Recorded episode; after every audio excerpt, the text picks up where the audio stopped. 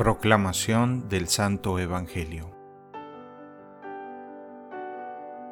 En aquel tiempo la multitud se apiñaba alrededor de Jesús y comenzó a decirles, La gente de este tiempo es gente perversa. Pide una señal, pero no se le dará más señal que la de Jonás.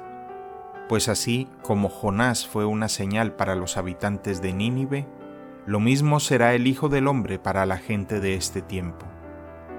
Cuando sean juzgados los hombres de este tiempo, la reina del sur se levantará el día del juicio para condenarlos, porque ella vino desde los últimos rincones de la tierra para escuchar la sabiduría de Salomón. Y aquí hay uno que es más que Salomón. Cuando sea juzgada la gente de este tiempo, los hombres de Nínive se levantarán el día del juicio para condenarla, porque ellos se convirtieron con la predicación de Jonás.